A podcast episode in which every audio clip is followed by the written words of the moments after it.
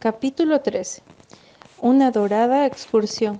Ana, camino a la cuesta del huerto, se encontró con Diana que corría hacia Tejas Verdes, justo donde el musgoso y viejo puente cruzaba el arroyo detrás del bosque embrujado.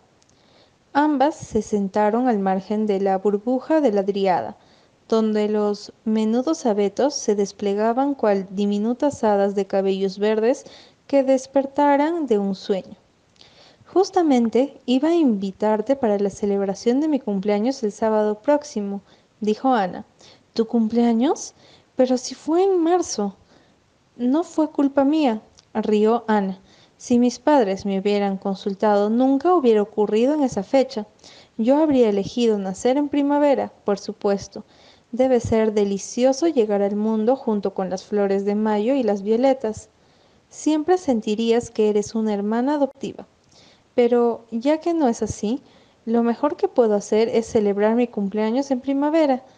Priscila llega el sábado y Jane estará en su casa. Iremos al bosque y pasaremos un día dorado tomando contacto con la primavera. Ninguna de nosotras lo conocemos realmente todavía, pero allí lo hallaremos mejor que en ningún otro lado. De cualquier modo, quiero explorar todos esos campos y sitios solidarios. Estoy segura que hay allí montones de hermosos escodrijos que nunca han sido realmente vistos aunque se les haya mirado. Nos haremos amigas del viento, del cielo y del sol. Traeremos la primavera en casa en nuestros corazones. Suena magnífico, dijo Diana con algo de secreta desconfianza ante la magia de las palabras de Ana. Pero ¿no habrá aún mucha humedad en algunos sitios? Oh, llevaremos zapatos de goma, fue la concesión de Ana a lo práctico. Y quiero que el sábado vengas temprano y me ayudes a preparar la merienda. Voy a hacer las cosas más exquisitas, cosas que estén de acuerdo con la primavera. Pequeñas tortas de jalea, bizcochos, tortitas cubiertas con clara de huevo batido, rosas y amarillo, y pastel de ranúnculo. Y también debemos llevar emparedados, aunque no son muy poéticos. El sábado se presentó como el día ideal para una excursión, un día azul, de cálida brisa, sol y un viento travieso que cruzaban las praderas y las huertas. Sobre cada colina y el campo alumbrado por el sol se extendía el verde salpicado de flores. El señor Harrison, que se hallaba trillando en la puerta de atrás de su granja y sintiendo aún en su sobrio y maduro espíritu algo de la magia de la primavera, Vio cuatro muchachas que llevaban canastas y que saltaban por el límite de su campo, donde había un tupido monte de abedules y pinos. El eco de sus alegres voces y risas llegó hasta él. Es tan fácil ser feliz en un día como este, ¿no es cierto? estaba diciendo Ana con verdadera filosofía anística. tratemos de que este sea un verdadero día dorado, chicas, un día que siempre podamos recordar con deleite. Venimos en busca de belleza y nos negamos a ver otra cosa. Jane, tú estás pensando en algo malo que ocurrió ayer en la escuela. ¿Cómo lo sabes? preguntó Jane confundida. Oh, conozco la expresión. La he visto a menudo en mi propio rostro. Pero aléjalo de tu mente, querida. Espera hasta el lunes. Oh, chicas, chicas, miren esa alfombra de violetas. Allí hay algo para la galería de cuadros del recuerdo. Cuando tenga 80 años, si es que llego, cerraré los ojos y veré las violetas tal como las veo ahora. Es el primer hermoso regalo que nos da nuestro día. Si un beso pudiera verse, creo que sería parecido a un violeta, dijo Priscila. A Ana le brillaron los ojos. Me alegro tanto que hayas expresado ese pensamiento, Priscila, en vez de pensarlo y guardártelo para ti. Este mundo sería mucho más interesante, aunque es muy interesante de cualquier modo, si la gente contara sus verdaderos pensamientos. Sería muy violento escuchar a algunas personas, dijo Jane cuerdamente. Supongo que sí, pero sería su propia culpa por pensar cosas desagradables. De todos modos, hoy podemos expresar todas nuestras ideas porque no vamos a pensar más que cosas hermosas. Todos pueden decir lo que venga en la mente. Eso es conversar. Aquí hay un pequeño sendero. Explorémoslo. El sendero estaba lleno de recovecos. Era tan estrecho que las chicas caminaban en fila india, y así y todo, las ramas de los abetos rozaban sus rostros. Debajo de los árboles había aterciopeladas almohadillas de musgo, y más adelante, donde los árboles eran más pequeños y escasos, el terreno mostraba una gran variedad de plantas verdes. ¡Qué cantidad de orejas de elefante! exclamó Diana. Voy a recoger un buen ramo. Son tan bonitas. ¿Cómo es posible que unas flores tan graciosas tengan un nombre tan horrible? preguntó Priscila porque la persona que los vio por primera vez no tenía nada de imaginación, o quizá tenía demasiada, dijo Ana. Oh, chicas, miren eso. Eso era un charco poco profundo que se encontraba en el centro de un pequeño claro al final del camino. Si la estación hubiera estado más adelantada, se hubiera secado y en su lugar habrían crecido polipodios, pero en ese momento era una brillante y plácida lámina, plana como una bandeja y clara como el cristal, un anillo de finos y jóvenes abedules le encerraban y pequeños pinos orlaban sus márgenes. ¡Qué hermoso! dijo Jane. Bailemos alrededor como ninfas de los bosques, gritó Ana y, y dejó su cesta y extendió las manos. Pero el baile no tuvo éxito, porque el terreno estaba fangoso y a Jane se le salieron los zapatos de goma. Una no puede ser ninfa de los bosques si tiene que usar zapatos de goma, afirmó. Bueno, Debemos bautizar este lugar antes de marcharnos, dijo Ana, condescendiendo ante la lógica de indiscutible de los hechos. Que cada una sugiere un nombre y lo echamos a suerte. Diana, Laguna de los Abedules, sugirió esta rápidamente. Lago de Cristal, dijo Jane. Ana, de pie detrás de ellas, imploró a Priscila con los ojos que no dijera otro nombre de ese estilo, y Priscila salió del paso con vaso centellante, y Ana eligió el espejo de las hadas. Los nombres fueron escritos en tiras de cortés de abedul con un lápiz de colegio que Jane llevaba en el bolsillo y los colocaron dentro del sombrero de Ana. Luego Priscila cerró los ojos y escogió uno, Lago de Cristal. Leyó Jane triunfalmente. Y Lago de Cristal se llamó. Y si Ana pensó que la suerte le había jugado al charco una mala pasada, no lo dijo. Siguieron a través de la vegetación y llegaron a los pastos nuevos de la parte de atrás de la plantación del señor Silas Sloan. Cruzaron este y se hallaron en la entrada de una senda que iba a parar a los bosques y decidieron explorarla también. Esta premió su curiosidad con una sucesión de sorpresas. Primero bordeando el campo del señor Sloan y se encontraron con una huerta de cerezas silvestres en flor, las jovencitas se colgaron los sombreros del brazo y adornaron sus cabezas con los mudillos capullos. Luego el camino dobló un ángulo recto y desembocó en un bosque de abetos tan espeso y oscuro que caminaban en medio de una penumbra como de anochecer, sin un resplandor de cielo o un rayo de sol. Aquí es donde viven los duendes malignos del bosque, murmuró Ana. Son endiablados y maliciosos, pero no pueden hacernos daño porque estamos en primavera. Allí había uno que nos espiaba detrás de aquel ensortijado y viejo abeto. ¿No han visto un grupo en aquel gran hongo moteando que acabamos de pasar? Las hadas buenas siempre viven en los lugares soleados. Quisiera que hubiera hadas en realidad, dijo Jane. ¿No sería estupendo que nos concedieran tres deseos? Y aunque sea uno, ¿qué pedirían si les concedieran un deseo? Yo pediría ser rica, hermosa e inteligente.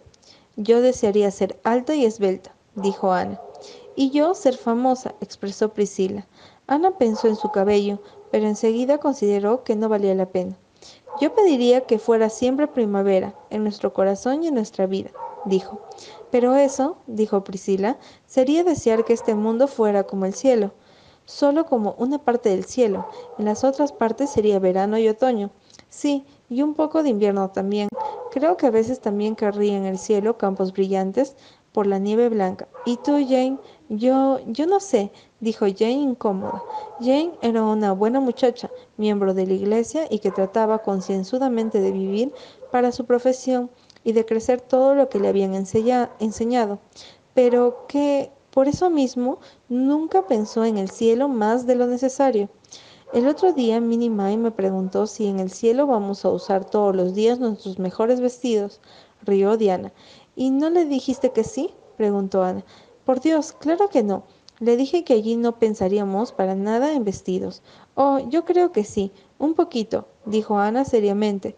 En toda la eternidad habría tiempo de sobra para ello, sin descuidar otras cosas más importantes. Yo creo que todos llevaremos hermosos vestidos, o supongo, más bien debería decir túnicas. Primero querría usarlas rosa por unos cuantos siglos. Eso me daría tiempo para que me cansara de él, estoy segura. Me gusta tanto el rosa y nunca podré usarlo en este mundo.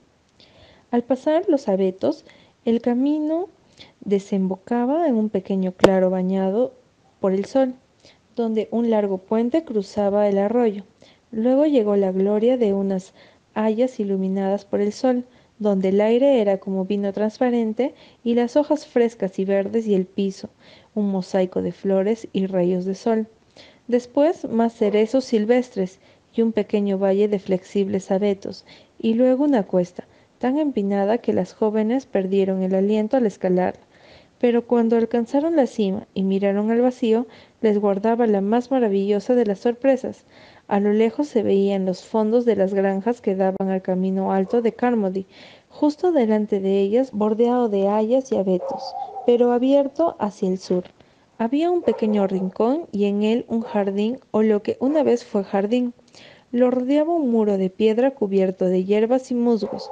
A lo largo de la parte oriental crecía un grupo de cerezos, blanco como una vestica. Aún había huellas de viejos senderos y una doble hilera de rosales en el medio, pero el resto del terreno era una sabana amarilla y blanca de narcisos que se destacaban con sus éteros capullos movidos por el viento sobre el fresco césped verde. ¡Oh, qué hermoso! exclamaron tres de las muchachas. Ana solo miraba con elocuente silencio. ¿Cómo es posible que alguna vez haya habido un jardín aquí? dijo Priscila asombrada. Debe ser el jardín de Hester Gray, dijo Diana. He oído mamá hablar de él, pero nunca lo había visto, y no suponía que todavía pudiera existir. ¿Conoces la historia, Ana? No, pero el nombre me resulta familiar. Sí, lo has visto en el cementerio. Está enterrada en el rincón, bajo el álamo. Tú conoces la pequeña lápida marrón que tiene esculpida dos puertas que se abren, a la sagrada memoria de Hester Gray, 22 años de edad. Jordan Gray está enterrado junto a ella, pero no tiene lápida. Es raro que Marila nunca te haya contado nada. Claro que ocurrió hace como 30 años y todos lo han olvidado. Bueno, si hay una historia, debemos escucharla, dijo Ana. Sentémonos aquí entre los narcisos y que Diana la cuente. Vaya, chicas, hay cientos de narcisos. Han crecido por todas partes. Parece como si el jardín estuviera alfombrado con rayos de luna y sol combinados. Este es un descubrimiento que vale la pena.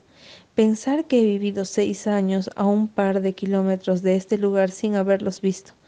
Adelante, Diana. Hace mucho tiempo, comenzó Diana, esta granja pertenecía al anciano señor David Gray. Él no vivía en ella, vivía en la que ahora pertenece a Silas Sloan. Tenía un hijo, Jordan, quien un invierno se fue a trabajar a Boston y se enamoró de una joven llamada Hester Murray. Trabajaba en una tienda, pero odiaba su tarea. Criada en el campo, siempre ansiaba regresar. Cuando Jordan le pidió que se casara con él, ella dijo que lo haría si la llevaba a algún lugar tranquilo donde solo hubiera campos y árboles.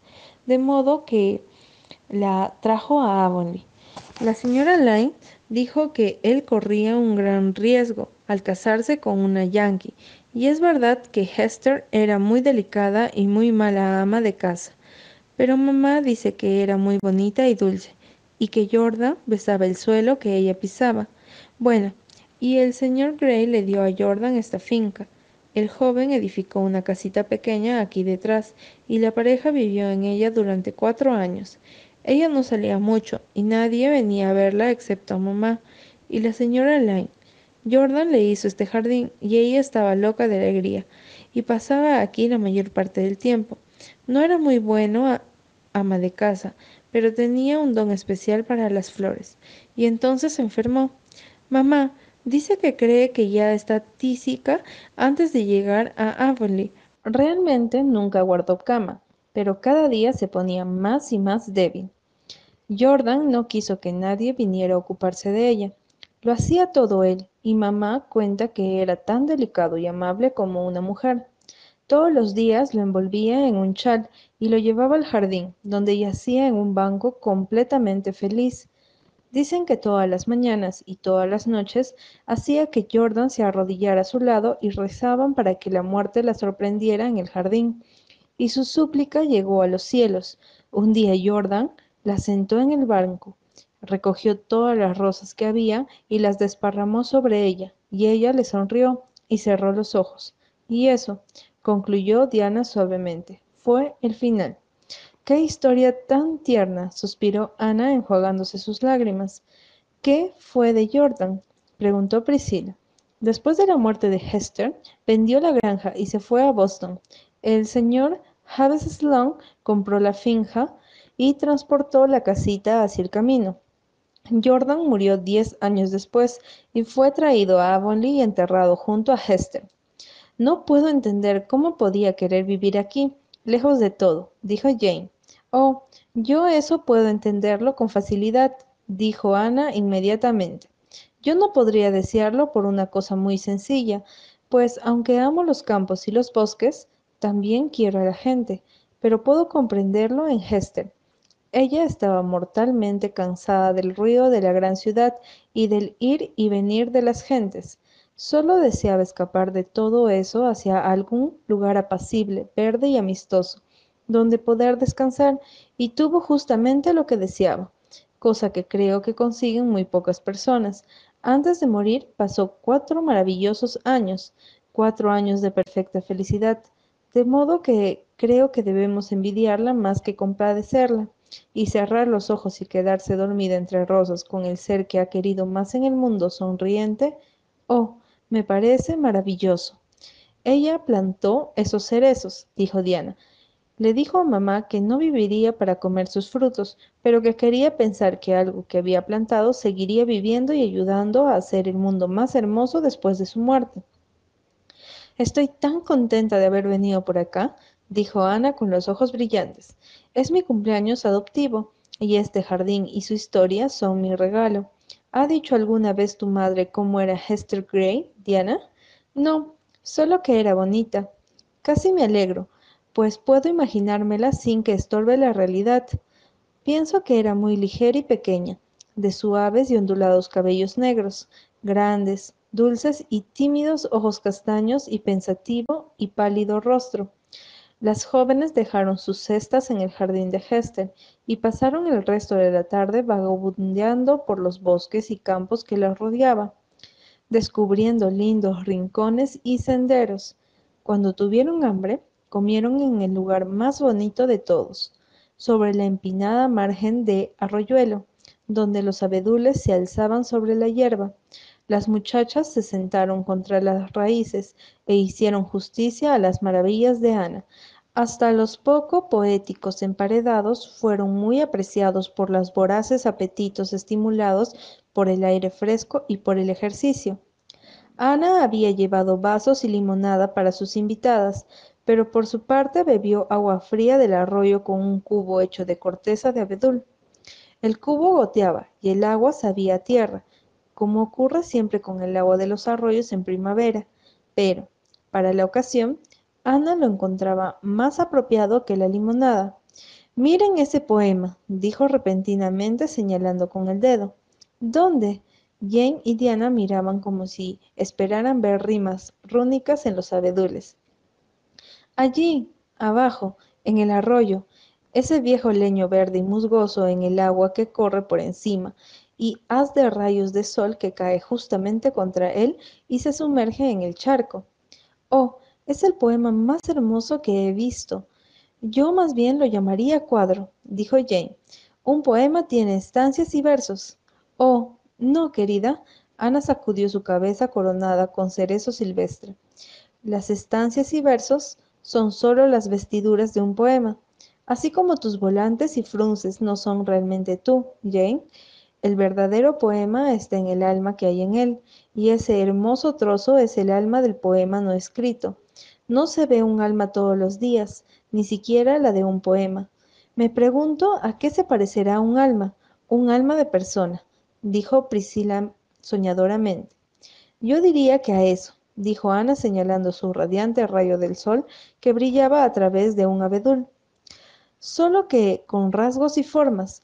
Me gustan las almas graciosas hechas de luz, y algunas están atravesadas por manchas rosadas y estremecimientos. Otras tienen su suave brillo como rayos de luna sobre el mar, y otras son pálidas y diáfanas como niebla y amanecer. Una vez leí que las almas eran como flores, dijo Priscila. Entonces la tuya es como un dorado narciso, dijo Ana, y la de Diana como una rosa muy roja, y la de Jane como un capullo de manzano, rosa, edificante y dulce, y la tuya una violeta blanca, con, lisas, con listas rojas en el corazón, concluyó Priscila. Jane le susurró a Diana que ella no podía entender de qué estaban hablando. Las jovencitas regresaron a casa a la luz de, un tranquilo y dorado atardecer, con las cestas llenas de narcisos del jardín de Hester. Ana llevó unos cuantos de cementerio al día siguiente y las puso sobre su tumba. Los petirrojos silbaban en los pinos y las ranas cantaban en los pantones. Todos los valles estaban bordeados por una luz topácito y esmeralda.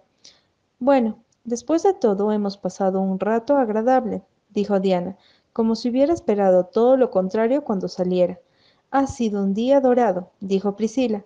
Me gustan muchísimos los bosques, añadió Jane. Ana nada dijo.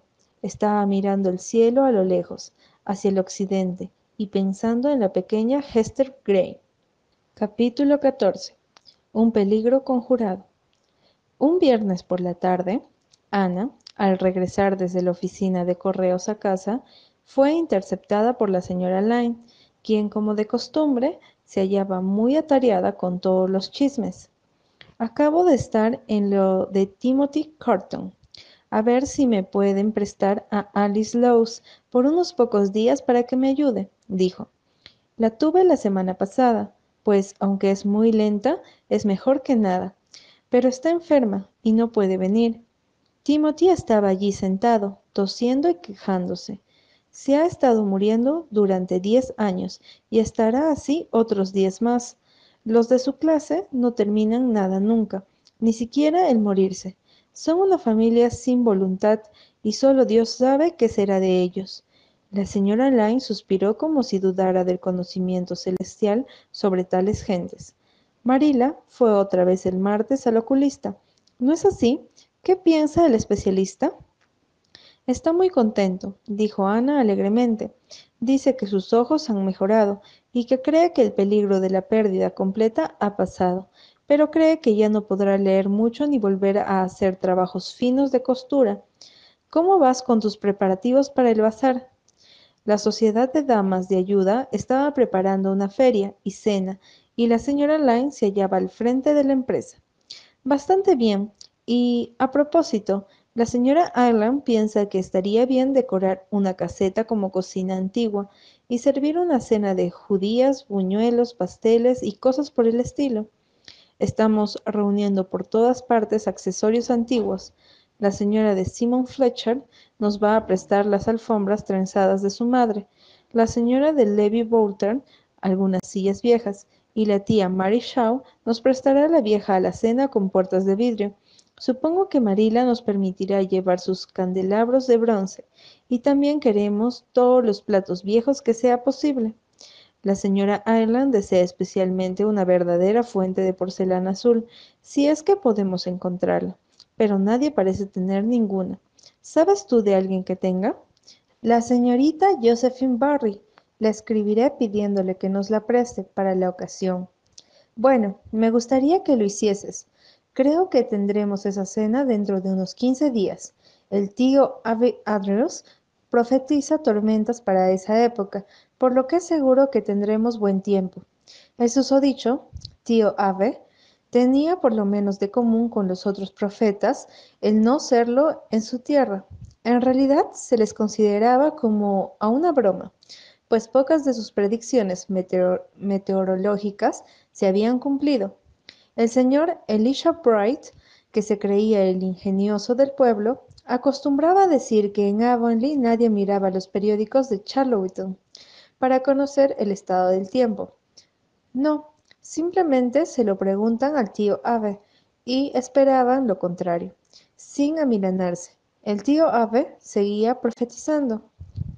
Queremos que se lleve a cabo la feria antes de las elecciones, continuó la señora Lyne, pues es seguro que vendrán los candidatos y gastarán mucho dinero. Los conservadores sobornan a diestra y siniestra, de manera que también se les puede dar una oportunidad de gastar por una vez su dinero en forma honesta. Ana era una decidida conservadora, en recuerdo de Matthew, pero nada dijo. Prefirió no hablar de política con la señora Lyne. La muchacha tenía una carta para Marila, con el matesello de las Columbia Británica. Probablemente es del tío de los niños, dijo excitada cuando llegó a casa. Marila, quisiera saber qué dice respecto a ellos. Lo mejor será abrirla, fue la seca respuesta de Marila. Un agudo observador hubiera comprobado que también estaba excitada, pero hubiera muerto antes de darlo a entender. Ana abrió la carta y echó una mirada a los desaliñados y mal escritos renglones. Dice que no puede hacerse cargo de los niños esta primavera, que ha estado enfermo la mayor parte del invierno y que su boda ha sido aplazada. Quiere saber si los podemos tener hasta el otoño y que entonces él se hará cargo. Desde luego que lo haremos, ¿no, Marila? Creo que no nos queda otra alternativa, dijo Marila algo secamente, aunque con un secreto alivio. De todos modos, ahora no son tan molestos como antes, o quizás sea que nos hemos acostumbrado a ellos. Davy parece haber progresado mucho. Sus modales son mucho mejores, dijo Ana cautelosa, como si no estuviera preparada para decir lo mismo sobre su moral. Ana había regresado a casa la tarde anterior para encontrar que Marila había ido a una reunión de la Sociedad de Ayuda, que Dora dormía en el sofá de la cocina y que Davy, junto al armario de la sala de estar, paleadeaba feliz las famosas confituras de ciruela amarilla de Marila, cosa que se le prohibiera tocar. Parecía culpable cuando Ana le sorprendió y le sacó del armario. Davy Kate, ¿no sabes que está muy mal que comas esas cosas cuando se te ha dicho que no toques nada de ese armario? Sí, sé que estuvo mal, admitió Davy incómodo. Pero las confituras de ciruela son muy ricas, Ana.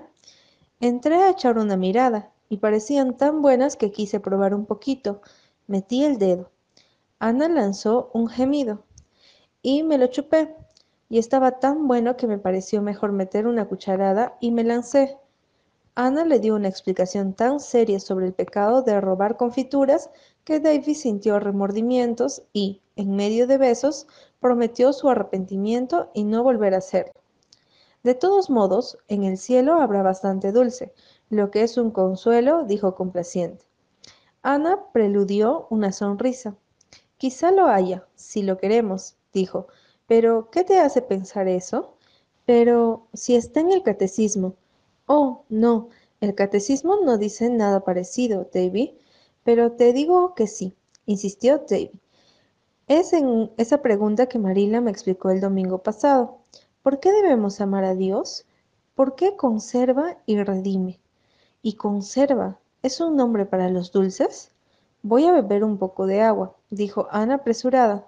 Cuando regresó, le costó bastante tiempo y trabajo explicarle que conserva se refería a fines mucho más espirituales. Bueno, ya me parecía demasiado bueno para ser verdad, dijo Davy con un suspiro de desilusión. Y además, no sé cómo podría Dios encontrar tiempo para hacer dulces si hay un infinito sábado. Como dice el himno, no creo que me guste ir al cielo. ¿No habrá nunca sábados en el cielo, Ana? Sí, sábados y toda clase de días hermosos, y cada día será más hermoso que el anterior, Davy, aseguró Ana, que estaba contenta de que Marina no anduviera por allí para llevarse una sorpresa. Esta innecesario es decirlo, llevaba a cabo la instrucción teológica de los mellizos según el antiguo sistema, y no aceptaba las especulaciones sobre el tema. Cada domingo les enseñaba a Dora y a Davy un himno, una pregunta del catecismo y dos versículos bíblicos. Dora aprendía dócilmente y recitaba como una pequeña máquina, quizá con la misma comprensión e interés de un verdadero mecanismo. Davy, por el contrario, poseía una viva curiosidad y sus frecuentes preguntas hacían temblar a Marila. Chester Sloane dice que en el cielo no haremos otra cosa que caminar todo el día vestidos de blanco, tocando el arpa y que espera no tener que ir hasta que sea viejo, porque entonces puede que le guste.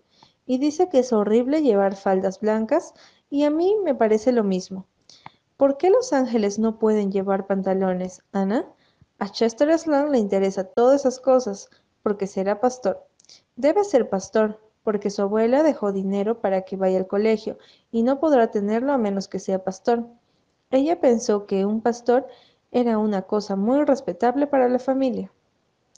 Chester dice que no le importa mucho, que más le gustaría ser herrero, pero que tiene intenciones de divertirse cuando pueda antes de ser pastor, porque no cree que después sea posible. Yo no seré pastor, seré comerciante como el señor Blair, y tendré montones de caramelos y plátanos. Pero iría a tu cielo si me dejasen tocar una armónica en lugar del arpa. ¿Crees que me dejarían? Sí, creo que te lo permitirán, si quieres. Fue todo cuanto pudo decir Ana sin reír. La SFA se reunió en la del señor Harmon Andrews esa tarde y se pidió asistencia completa, ya que debían tratarse importantes asuntos. La SFA estaba en estado floreciente y ya habían conseguido maravillas. A comienzos de la primavera, el señor Mayor Spencer cumplió su promesa y apisonó, niveló y plantó la zona de su granja que daba al camino. Una docena de otros caballeros, algunos apremiados por la determinación de no dejar que un Spencer se les adelantara, otros ensuciados por fomentadores de su propio clan, siguieron su ejemplo. El resultado fue que hubo largas bandas de suave césped aterciopelado donde antes hubiera maleza del mal aspecto. Las fachadas de las granjas que no estaban arregladas parecían tan feas por cortarse, que sus propietarios sentían secreta vergüenza y eran impulsados a ver qué podían hacer en otra primavera. El triángulo en el cruce de caminos también había sido limpiado y plantado, y el parterre de geranios de Ana no mancillado por ninguna vaca vagabunda, ya estaba en su centro. En conjunto, los fomentadores pensaban que les iba muy bien, a pesar de que el señor Levi Bouter, que fuera entrevistado con fina táctica por un comité cuidadosamente elegido, les dijera de malos modos, respecto a la vieja casa, que no lo pensaba tocar. En esta reunión especial tenían pensado redactar una petición a los síndicos del colegio, rogándoles humildemente que se pusieran una cerca a las tierras de la escuela, y también se discutió sobre la plantación de unos pocos árboles ornamentales junto a la iglesia, si lo permitían los fondos de la sociedad, ya que, como dijera Ana, de nada servía iniciar otra suscripción mientras quedara azul el salón. Los miembros estaban reunidos en el comedor y Jane ya se había preparado a presentar la moción de, para nombrar una comisión que informara sobre el precio de dichos árboles, cuando Hertie Pye hizo su entrada, peripuesta como de costumbre. Hertie tenía el hábito de llegar tarde, para hacer más efectiva su entrada, como decían las gentes malintencionadas. La entrada de Hertie en esta ocasión fue, por cierto, efectiva, pues se detuvo dramáticamente en la mitad del salón, alzó los brazos, hizo girar los ojos y exclamó Acabo de oír algo horroroso. ¿Qué les parece? El señor Hudson Parker va a alquilar toda la cerca de su granja que da al camino a una compañía de productos farmacéuticos para que pongan un anuncio. Por una vez en su vida, Hertie Pie produjo toda la sensación que deseara. No hubiera conseguido más de haber echado una bomba entre los fomentadores. No puede ser verdad, dijo Ana. Eso es lo que dije en cuanto lo supe dijo Hertie, que estaba disfrutando en grado sumo. Yo dije que no podía ser verdad, que Hudson Parker no tendría corazón para hacerlo, pero papá lo encontró esta tarde. Le preguntó y él dijo que era verdad. Imagínate, su granja da al camino de New Bright y será horrible ver los anuncios de píldoras y emplastos. ¿No les parece? Los fomentadores tuvieron una noción demasiado exacta. Hasta los menos imaginativos pudieron representarse el grotesco efecto de medio kilómetro de cerca adornada con tales anuncios. Todo pensamiento respecto al colegio y a la iglesia se desvaneció ante este nuevo peligro. Se olvidaron todas las reglas parlamentarias y Ana, desesperada, omitió tomar nota en sus actas. Todos hablaron a un tiempo, haciendo un ruido horrible. Tengamos calma, dijo Ana, la más excitada de todos, y tratemos de pensar en la manera de evitarlo. No sé cómo lo vas a hacer, exclamó Jane amargamente. Todos saben cómo es Hudson Parker. Es capaz de hacer cualquier cosa por dinero. No tiene ni una chispa de espíritu público ni sentido alguno de la belleza. La perspectiva no era muy buena. Hudson Parker y su hermana eran los únicos Parker en Avonlea, de manera que no se podían esperar influencias familiares. Martha Parker era una dama de cierta edad, demasiado cierta, que desaprobaba a los jóvenes en general y a los fomentadores en particular. Hudson era un hombre jovial, de suave hablar, tan natural y gentil, que era sorprendente cuán pocos amigos tenía. Quizás se había dedicado demasiado a los negocios, cosa que rara vez sirve a la popularidad. Poseía reputación de ser muy agudo, y era opinión general que no tenía muchos principios. Si Hudson Parker tenía ocasión de conseguir un penique decente, no la perderá, comentó Frederick Bright. ¿No hay alguien que tenga influencia sobre él? preguntó Ana desesperada. Va a White Sands a ver a Louisa Spencer, informó Charlie Sloane. Quizá ella podría convencerle de que no alquile la cerca. Ella no, dijo Gilbert con énfasis. La conozco bien. No cree en las sociedades de fomento, pero sí en los dólares. Es más probable que le empuje a hacerlo. Lo único que queda por hacer es nombrar una comisión que lo visite y proteste, dijo Julia Bell. Y debemos enviar chicas, pues con los varones será rudo. Pero yo no iré, de manera que no es necesario que me nombren. Mejor que enviemos a Ana sola, dijo Oliver Sloane. Es la única capaz de lidiar con él. Ana protestó. Deseaba ir y hablar, pero debía llevar otros consigo, para apoyo moral. Por lo tanto, se nombró a Diana y a Jane para que se lo dieran. La reunión se disolvió con zumbidos como de avispas indignadas.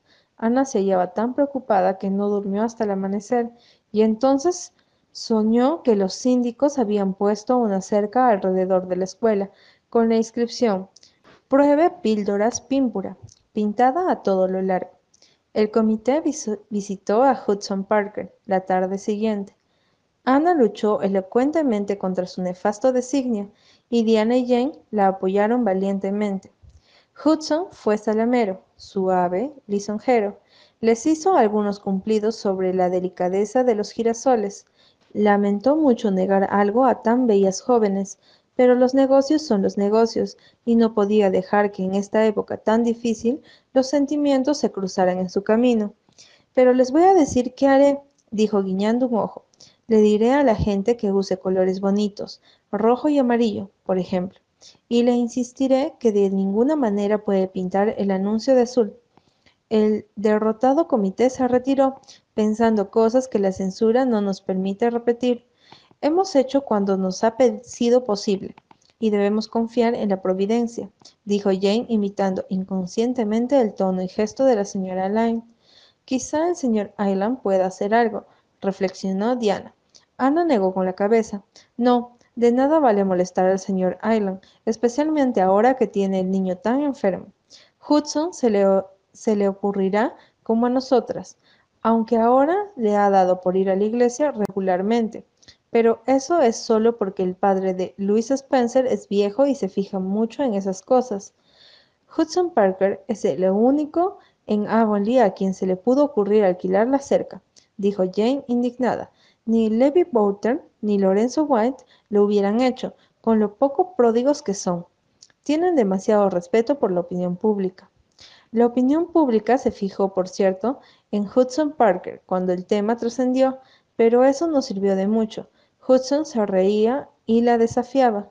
Los fomentadores estaban tratando de registrarse a la idea de ver echada a perder con anuncios la parte más hermosa del camino de New Bright, Cuando Ana se puso en pie ante la presidencia y anunció que el señor Hudson Parker le había dado instrucciones para que informara a la sociedad de que no iba a alquilar su cerca a la compañía de específicos, Jane y Diana se quedaron mirándola como si no creyeran en sus oídos. La etiqueta parlamentaria que se guardaba estrictamente en la SFA la inhibió y no pudieron dar rienda suelta a su curiosidad. Pero después de la sesión, Ana fue accedida en busca de noticias. Ella no tenía explicaciones que dar. Hudson Parker le había alcanzado en el camino, diciéndole que tenía decidido solidarizarse con la SFA en su odio contra los anuncios farmacéuticos. Eso fue todo cuanto dijo Ana. En aquel instante o después, o era la pura verdad, pero cuando Jane Andrews caminó a casa, confió a Oliver Sloane su firme creencia de que había algo detrás de aquel cambio. También dijo la verdad. La noche anterior, Ana había ido a ver a la anciana señora Irving por el camino de la costa. Regresando a casa por un atajo que le llevó a la costa y luego por el bosque de abetos cerca de los Dixon, por una sentada que salía al camino real justo un poco más allá del lago de las aguas refulgentes, más conocido para la gente sin imaginación como la laguna de los Barry. En dos carricoches detenidos junto al camino se hallaban dos hombres. Uno era Hudson Parker, el otro Jerry Cocornan, un hombre de New Brand al que, según palabras de la señora Lyne, nunca había podido probarse nada, eran viajantes de aperos agrícolas y prominente personalidad política. Estaba metido en cuanto enjuague político había, y como Canadá se hallaba en vísperas de elecciones, Harry era un hombre muy ocupado desde semanas atrás, pues recorría toda la región en busca de votos para su candidato. En el momento en que Ana emergió de entre las malezas, le escuchó decir a Corcoran, si vota usted por Amesbury Parker, bueno, yo tengo un pagaré por unas herramientas que recibiera usted en la primavera. Supongo que no le molestaría que fuera destruido, ¿no? bueno, ya que me lo pide así, respondió Hudson con un guiño, creo que lo haré. Un hombre debe vigilar sus intereses en estos tiempos. En ese instante, ambos vieron a Ana y la conversación cesó abruptamente. Ana saludó con frialdad y siguió, con la barbilla un poco más alta que de costumbre. Pronto le alcanzó a Parker. ¿Quiere que la lleve, Ana? le preguntó ingenuamente. No, gracias, dijo ella con un ligero desdén en su voz que percibió no muy sensible coincidencia de Hudson. Su cara se enrojeció y tiró enojado de las riendas, pero al instante recapacitó. Miró incómodo a Ana, que seguía andando, sin mirar ni a derecha ni a izquierda. Había oído la inequívoca oferta de Corcoran y su clara aceptación. Maldito Corcoran, si tuviera al menos la costumbre de no decir las cosas tan claro, y malditas maestras pelirrojas que aparecen cuando menos lo esperaba. Si le había oído, seguramente que lo contaría. Aunque a Hudson Parker le preocupaba bien poco la opinión pública, ser conocido como vendedor de su voto era algo muy feo, y si llegaba alguna vez a oídos de Isaac Spencer, adiós sus esperanzas de ganar la mano de Luisa, con su turno de heredar a un rico granjero. Hudson sabía que no le miraban ya del todo bien, de manera que no podía correr riesgo alguno. Ejem, Ana, querría verla sobre ese asunto de que conversamos el otro día. He decidido no alquilar la cerca a esa compañía. Una sociedad con miras como la de ustedes debe ser alentada. Ana dejó de lado su frialdad.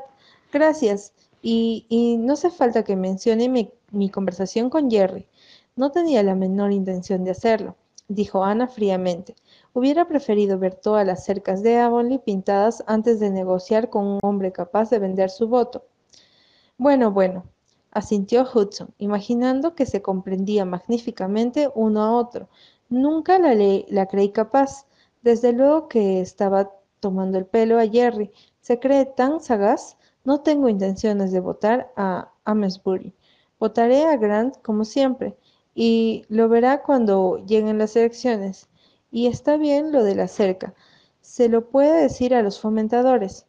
En este mundo tiene que haber gente de toda clase. como he oído a menudo, pero creo que hay algunas en las que se podría prescindir. Reflexionó Ana esa noche ante el espejo de su cuarto.